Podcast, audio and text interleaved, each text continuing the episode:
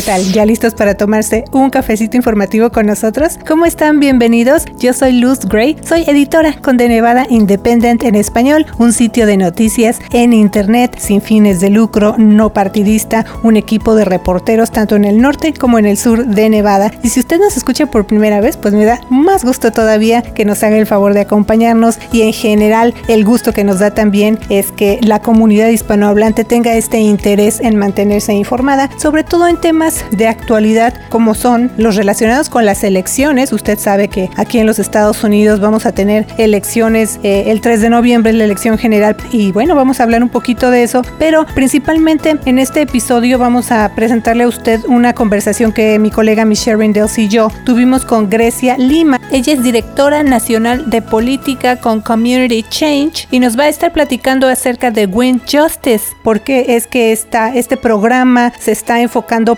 particularmente en motivar el voto entre las comunidades de color, los jóvenes y las mujeres. ¿Por qué este interés tan particular? ¿Qué esfuerzos están llevando a cabo para precisamente pues motivar el voto? ¿Qué hay, por ejemplo, de quienes van a votar por primera vez? ¿Cómo está la tendencia del voto en estas comunidades y qué se está haciendo al respecto? Sobre todo pues en medio de esta pandemia. Y también más adelante le vamos a presentar ya la última parte de una serie acerca de las cinco preguntas que los nevadenses verán en su boleta electoral en este ciclo de elecciones. ¿De qué se trata cada una de ellas? ¿Cuáles son los puntos a favor y en contra? Bueno, pues en este episodio vamos a hablar de la pregunta 6. ¿De qué se trata? Quédese con nosotros entonces a tomarse este cafecito informativo y a escuchar esta entrevista con Grecia Lima y también hablamos de elecciones. A tomarnos este cafecito, bienvenidos. Como mencionamos, hoy nos acompaña vía virtual Grecia Lima de Win Justice. Así que Grecia, bienvenida. Muchas gracias de verdad por venir a tomarse este cafecito informativo. Muchas gracias por la invitación. No tengo café, pero sí tengo agua. Yo creo que agüita ahorita a veces hace calor, pero muchas gracias nuevamente. Y usted sabe, aquí en Cafecito y en The Nevada Independent en español, hemos estado enfocados en gran parte en informar al público acerca de las elecciones de este año 2020 y también hemos mencionado cómo a nivel nacional se habla del papel decisivo que juega el voto latino y en general pues la importancia de que los electores de hecho participen con su voto. Así que primeramente platíquenos qué es Win Justice. Para empezar, tengo un respeto muy grande por el estado de Nevada porque ha tomado un rol muy importante en varios ciclos. Y yo he estado, um, nosotros como organización Community Change um, Action, uh, con nuestros aliados de Plan Action, hemos estado en varios ciclos con, um, con cómo se ha movido todo el voto latino y el voto inmigrante y los votos que son menos frecuentes. Win Justice es una colaboración de la Unión SEIU de Planned Parenthood, que es la organización para la mujer um, de Community Change Action, que somos nosotros, la otra organización de Color Change PAC, que representa una mayoría afroamericana, y con nuestro um, aliado a nivel estatal, Plan Action. Así que somos una colaboración bastante diferente que representamos a diferentes a comunidades, a diferentes voces, pero que tenemos la misma meta, que es darle no solamente el voto, sino también las herramientas de liderazgo a las comunidades que históricamente han sido menos representadas en la participación electoral. Así que nuestra meta va hacia las elecciones, pero tiene un, un fin de largo plazo, que es el liderazgo comunitario a nivel estatal y a nivel local. Grecia, ¿por qué Win Justice se está enfocando en votantes de color, jóvenes mujeres y simpatizantes sindicales? Las personas que son las más afectadas de este momento, piénsalo, son mujeres, son personas que han perdido sus empleos, son los latinos, son ah, las personas que son trabajadoras. Entonces, si estamos tratando no solamente de ganar una elección, pero de cambiar la política y la realidad de nuestras comunidades, las personas que son más impactadas son las personas que tienen la responsabilidad y las mejores herramientas y visión para poder hacer el cambio total. No solamente el cambio de la boleta o del candidato, sino el cambio total. Así que para nosotros el de enfocarnos con los votantes que son más infrecuentes es parte de la teoría para asegurarnos de que tengamos un cambio no solo de candidato, sino también de las pólizas que necesitamos para mejorar a nuestra comunidad. Así que es de alguna manera empezar a sembrar la semilla ahorita para que vaya dando cosecha en el futuro, ¿verdad? Y bueno, un esfuerzo constante tanto de campañas políticas como de diversas organizaciones cuando se acerca un ciclo electoral es motivar a que la gente participe. Pero este año todos nos estamos enfrentando a los retos que han venido con la pandemia, eh, así que yo le preguntaría, más bien le pregunto, ¿cómo es para ustedes ese esfuerzo de alcance durante la pandemia? Ah, bueno, Luz, yo me imagino que tú estás en, en, una situación similar y tú también, Michelle, de que ahorita la realidad de nuestras comunidades es de que es una realidad muy dura. Eh, tenemos un desempleo muy alto, hay un miedo terrible de perder a nuestros familiares. pensemos en, en la estructura de la familia latina, de la familia inmigrante, somos una, una estructura muy unida que tiene, que, que, viven con la abuelita, que viven con los papás, que son, hay gente mayor dentro de nuestra comunidad. Entonces hay bastante miedo, hay bastante ansiedad, pero también hay bastante inquietud y persistencia para tener comunidad y conexión. Entonces es lo mismo que nos ha dolido, es lo mismo que nos ha ayudado, de que la gente está buscando lugares en estar en relación, de tener comunicación, de tener esas conversaciones uno a uno, porque extrañan estar enfrente de las otras personas. Entonces, hemos tenido la oportunidad de que, o tal vez no estamos en las puertas, pero estamos teniendo llamadas a nivel estatal que no podíamos tener antes, que tenemos una representación de las partes rurales de Nevada que muchas veces no se ven como parte de la estrategia política y que ahora están teniendo esas relaciones, esa comunicación con votantes de Las Vegas, con votantes de Reno, con votantes de muchas partes. Entonces, esa, las mismas, los mismos retos nos están dando mismas oportunidades y están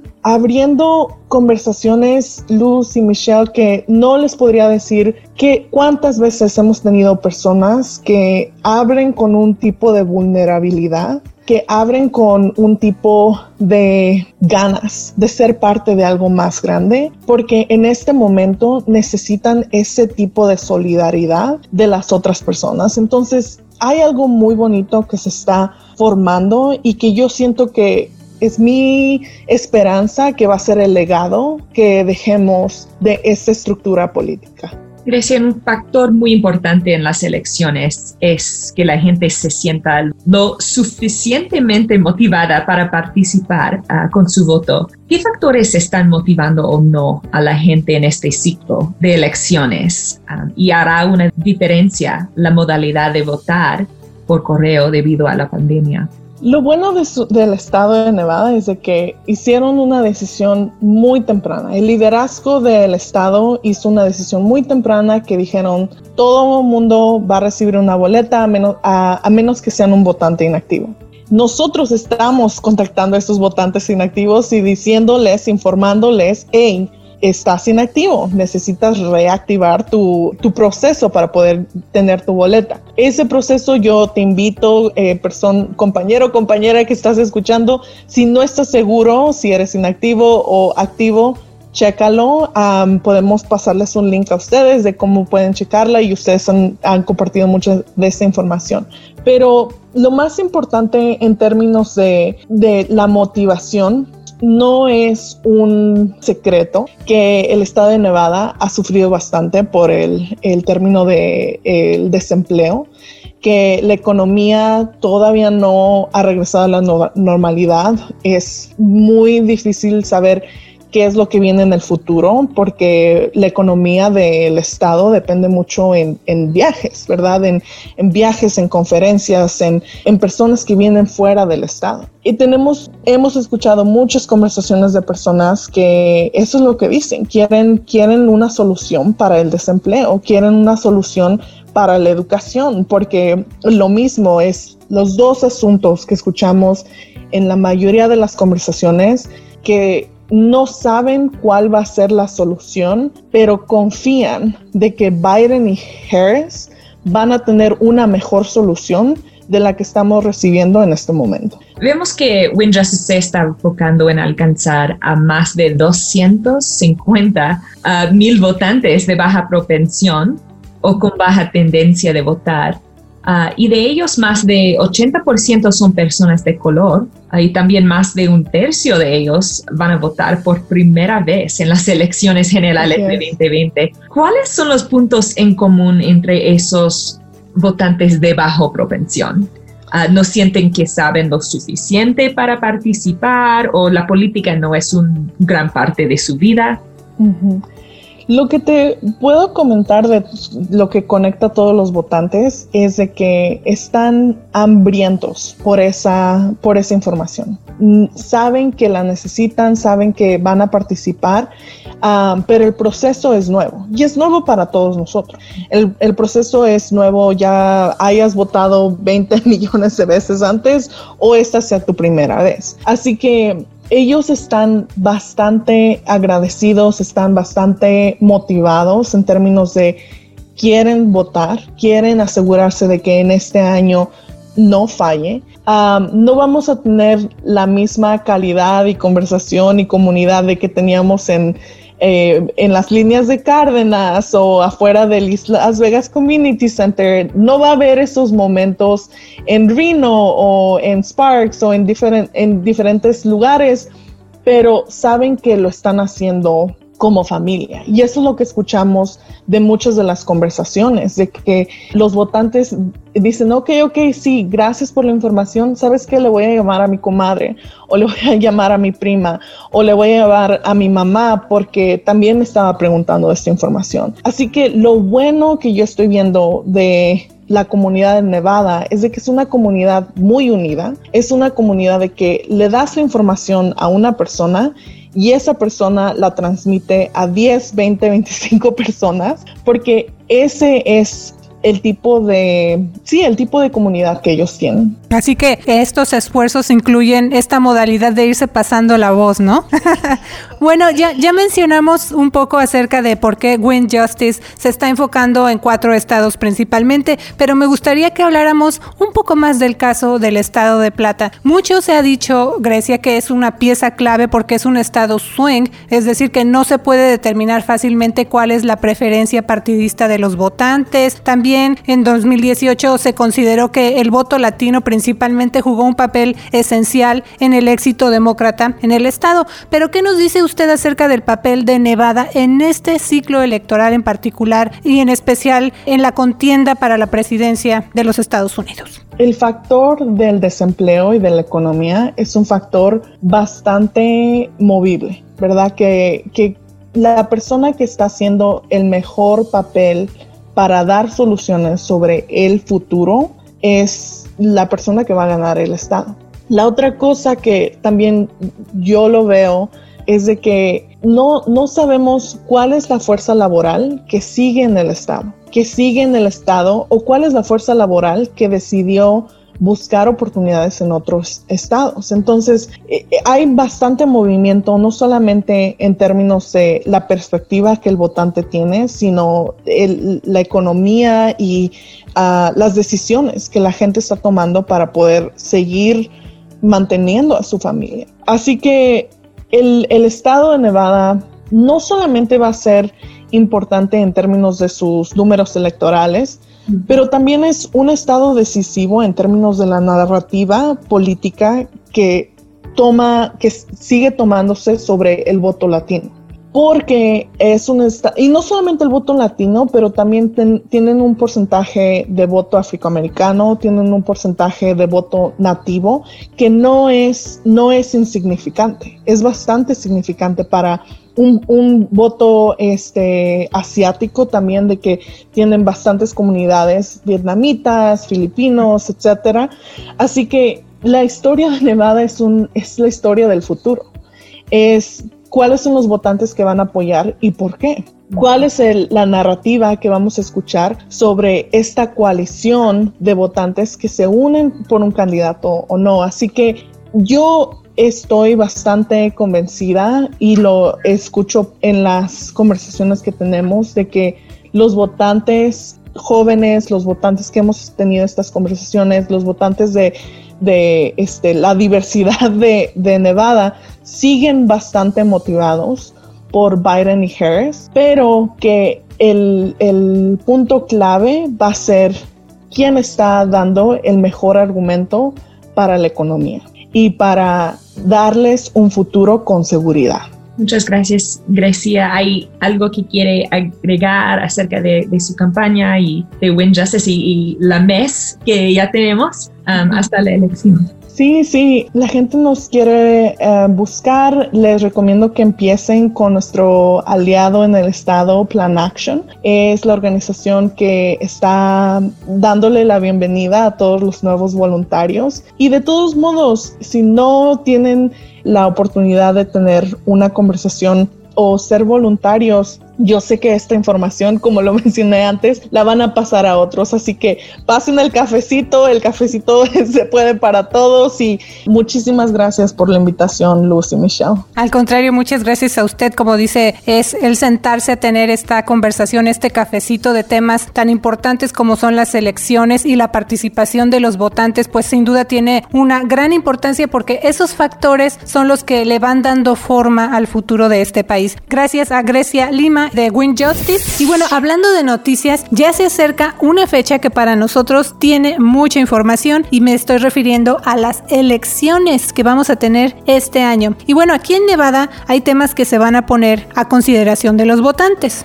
Sí, es Luz. Cada semana le hemos estado presentando nuestra serie Preparándonos para las elecciones. Queremos que usted esté mejor informado cuando vaya a votar en estas elecciones. En la primera parte ya le informamos acerca de los requisitos para votar y de la votación por correo. Así es, ya mencionamos que la elección general cada vez está más cerca, pues ya que falta, ¿verdad amigos? Es este 3 de noviembre, pero también vamos a tener una votación temprana para la elección general. Esto es a partir del sábado 17 de octubre hasta el viernes 30 de octubre. Y también es muy importante que nos acordemos de que para poder votar la persona tiene que ser ciudadano estadounidense, tiene que estar registrado para votar y tener 10 18 años o ser mayor de 18 años para el día de la elección. Nevada va a ampliar la votación por correo para este ciclo. Igual que en las elecciones primarias que tuvimos en junio, todos los votantes registrados activos en Nevada van a recibir automáticamente por correo una boleta electoral bajo la modalidad de ausencia, pero también va a haber varias oportunidades de votar en persona el día de la elección y en las dos semanas anteriores si usted prefiere no votar por correo. Sí, y en la segunda parte de nuestra serie le informamos de qué se trata la pregunta 1 de la boleta electoral. Esa es una medida que eliminaría de la Constitución de Nevada a la Junta de Regentes del Sistema de Educación Superior de Nevada. También le hablamos de qué se trata la pregunta 2 de la boleta electoral. Esa es una propuesta que eliminaría de la constitución de nuestro estado la prohibición del matrimonio entre personas del mismo sexo. Y en cuanto a la pregunta 3, también le informamos que es una medida para cambiar el proceso de indultos y conmutación de sentencias en Nevada. Cuando las personas en Nevada salen de prisión, automáticamente obtienen el derecho de votar, pero otros derechos civiles como poseer un arma o servir como jurado quedan fuera de su alcance.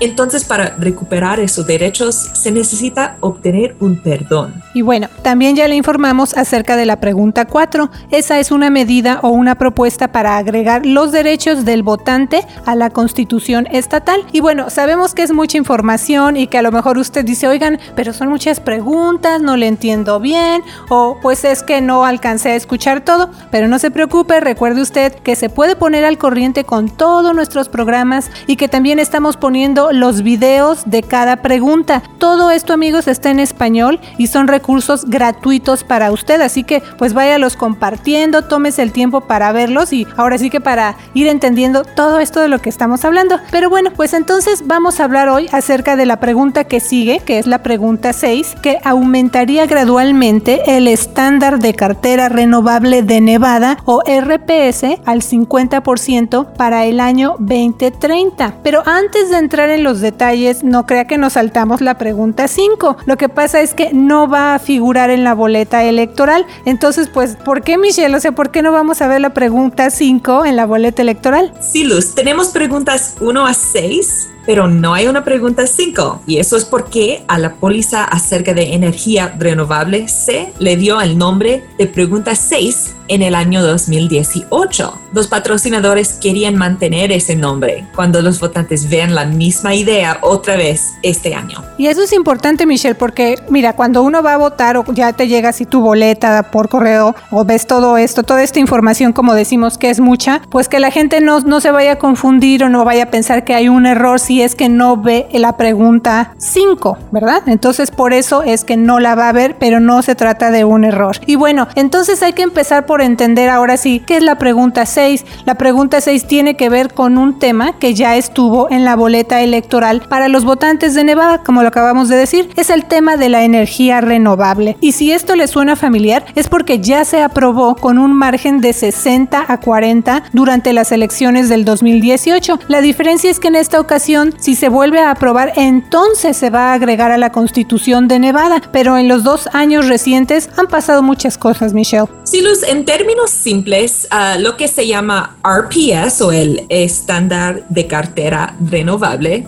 significa que el estado de Nevada va a, a brindar 50% de su energía de fuentes renovables como el sol o como las presas también energía geotérmica y no de fuentes como carbón o de natural gas. Ellos son fuentes que están causando polución en el medio ambiente y aumentando el cambio climático en nuestro planeta. Entonces, cuando estados ponen un estándar de RPS, de RPS, eso es una meta para el Estado de generar más energía renovable para ayudar al planeta y poner atrás a fuentes como carbón que están haciendo polución en nuestro aire y medio ambiente. O sea, es dejar de usar esas otras fuentes que están contaminando el planeta, que están contribuyendo de manera negativa a que se afecte más el medio ambiente. Entonces la meta es que Nevada use un 50% de esta energía limpia, ¿no? Digamos, o, fuentes de energía que sean naturales y que no contaminen, ¿verdad? Sí, Luz. Y ahora el Estado está, está usando quizás un cuarto de su energía es de fuentes renovables y la mayoría es de fuentes como carbón y, y no del sol, no son energía limpia. Entonces, el estado de Nevada tiene que hacer mucho en los próximos años para hacer esa transición hacia energía renovable, porque no está usando totalmente energía renovable en ese momento. Y me puedes hablar también un poco o nos puedes explicar esa parte de los créditos, porque ya entendimos la parte de, bueno, se, eh, se tiene una meta de que se use un 50% de fuentes de energía que sean limpias y que sea una energía que no dañe el medio ambiente. Pero entonces hablando de esta pregunta, y Michelle que vamos a ver en la boleta electoral, la pregunta 6, ¿qué tiene que ver o cómo funciona una parte que se conoce como créditos para estas empresas de energía eléctrica? Sí, Luz, a veces sí hay un negocio que por alguna razón no puede usar energía renovable, pero hay otro negocio que sí puede usar fuentes renovables. Ese negocio puede vender créditos a otro negocio para que en total el Estado está usando más energía renovable, pero el balance es, es entre dos negocios y no totalmente cada negocio usando 50% energía renovable. Y algo interesante es que Nevada ha tenido un estándar de cartera renovable o RPS desde finales de la década de 1990 y los legisladores estatales elevan gradualmente o poco a poco ese estándar cada dos años precisamente para promover que haya un mayor desarrollo de energía renovable. Pero en el 2017, Michelle, hubo un cambio importante con esto, ¿no? Así es, Luz. El exgobernador Brian Sandoval vetó un proyecto de ley que habría elevado el RPS a, 40% para el 2030. Eso fue debido a preocupaciones acerca de otra iniciativa de votación pendiente que al final no se aprobó, la pregunta 3. Esa iniciativa hubiera convertido a Nevada en un mercado eléctrico minorista. Eso llevó a los defensores encabezados por el multimillonario de California y el ex candidato presidencial Tom Steyer a empezar a recolectar firmas para lo que se convertiría en la pregunta 6. Tal como está escrita esta pregunta 6, enmienda la Constitución estatal que requiere un aumento en el RPS empezando en 26% en el 2022 y aumentando hasta el 50% como ya dijimos para el año 2030 que esa es la meta y no define qué tipos de energía renovable pueden contar para ese estándar, pero nos da algunos ejemplos, la energía solar, la energía eólica que es la que se genera por el aire. Así es, y también hubo una actualización en 2019, que fue cuando los legisladores de Nevada aprobaron que se adelantara la pregunta 6 y también esa ley establece un objetivo de RPS del 50% para el 2030, con estándares mínimos de RPS ligeramente más altos de lo que se pide en la pregunta en la boleta electoral. Ese proyecto de ley fue aprobado por unanimidad y fue promulgado por el gobernador Steve Sisolak el Día de la Tierra. Entonces los defensores de la pregunta 6 dicen que poner un RPS más alto en la Constitución garantizará que el Estado siga avanzando hacia más energía renovable sin importar lo que suceda en las elecciones entre ahora y 2030. Así que entonces acuérdese, cuando usted vea la pregunta 6 en su boleta electoral, se trata del tema de la producción de energía renovable en Nevada que provenga de fuentes que no contaminen y que no estén contribuyendo de manera negativa para que se vaya deteriorando nuestro medio ambiente. Sí, Luz, y el argumento en contra de esa pregunta es que a veces negocios no le gustan mandatos como eso, porque está forzando a ellos a cambiar sus prácticas. Así que bueno, entonces ese es el argumento en contra de esta pregunta 6, de este lado de estas compañías que son las que producen esta energía y tendrían que hacer unos cambios muy significativos para poderse adaptar a esta nueva ley en caso de que se llegue a convertir en ley. Así que de eso se trata entonces la pregunta 6. Y también recuerde que para más información acerca de las cinco preguntas de la boleta electoral en Nevada, puede visitar nuestro sitio de internet de Nevada Independent en español, ver los videos en español de cada pregunta, muy cortos, muy, muy divertidos. Así es, esos videos no están aburridos. Créanos que los hicimos así cortos y pues para que se entienda todavía mejor de qué se trata cada una de estas preguntas. Le mando un saludo y como siempre le deseo que tenga usted una semana llena de éxito. Yo soy Luz Gray, editora con The Nevada Independent en español. Y yo soy Michelle Rendells, editora asociada con The Nevada Independent en español. Nuestro estado, nuestras noticias, nuestra voz, nuestra voz.